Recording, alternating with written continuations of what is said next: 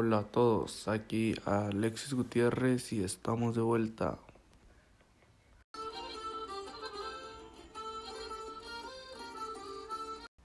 Ahora hablaremos sobre la pelea del Canelo, que dejó mucho de qué hablar sobre esta última pelea que se estuvo el sábado.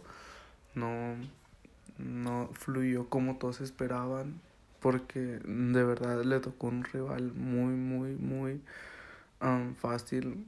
Cayó como un costal de papas, podría decirse.